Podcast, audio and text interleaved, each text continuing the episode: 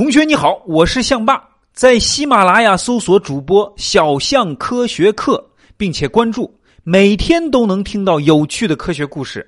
今天我要给你讲的是非洲五霸系列的第二个故事。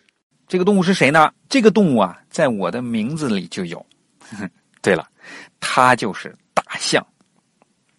既然是非洲五霸之一啊，那它们一定是非常凶猛了。那有多凶猛呢？大象在不高兴的时候，连狮子都得看它的眼色；而大象一旦发了威，那狮子只能乖乖的走开，不敢造次。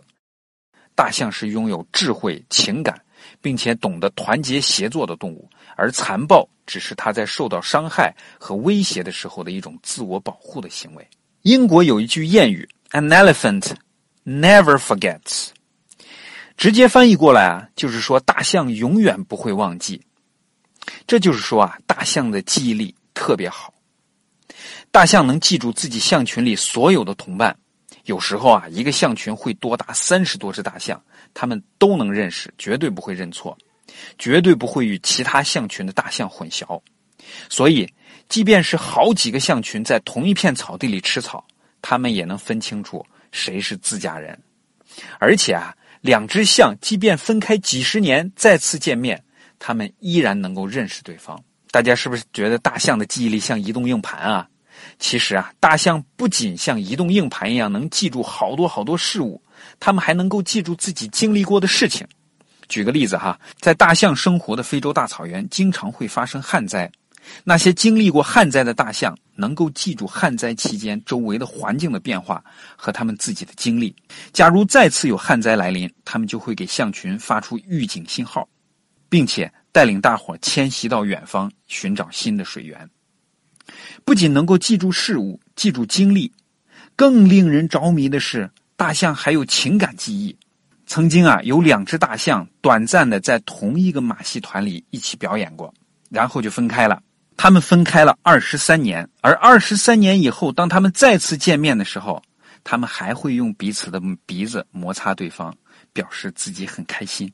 再举个例子，大象与小的时候认识的人类分别几十年后再次重逢，依然能够记住他们，并且用自己的鼻子去抚摸他们，表达善意。大象迁徙时，如果经过其他大象的尸体，可能还会停下来，用自己的脚和鼻子轻轻触摸尸体。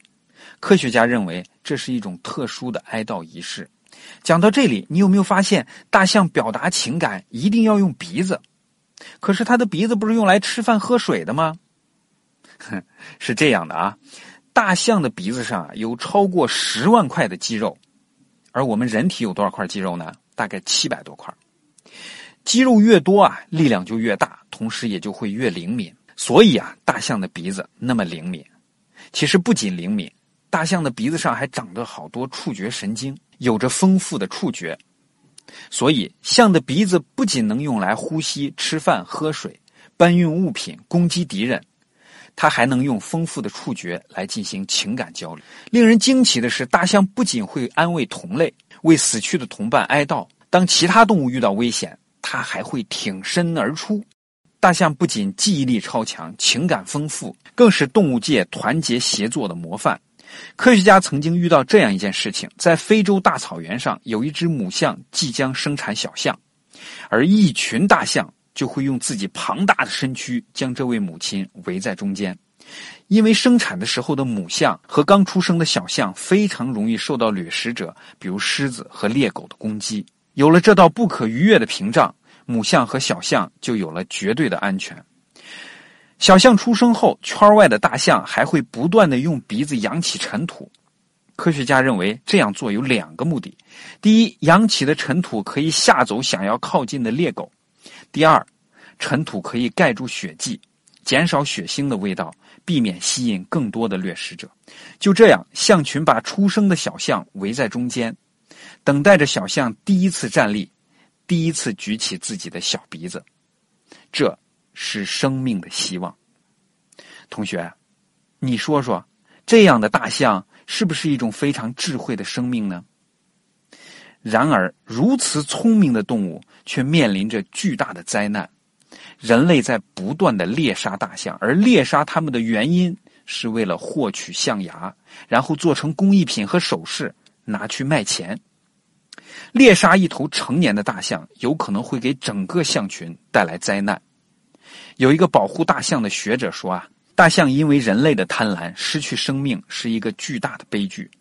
如果一头年长的母象被猎杀，它一生所积累的生存经验都会随之消失，而它还没有来得及把这些经验传授给年轻的后辈，这样整个象群的生存能力就会降低，这对整个物种来说都是严重的伤害。大象这种智慧的动物，正因为我们人类在从这个地球上慢慢的消失。今天的科学故事就讲到这里。如果想听比这更有趣的故事，现在就搜索主播“小象科学课”，并且关注。好了，我们下次再见。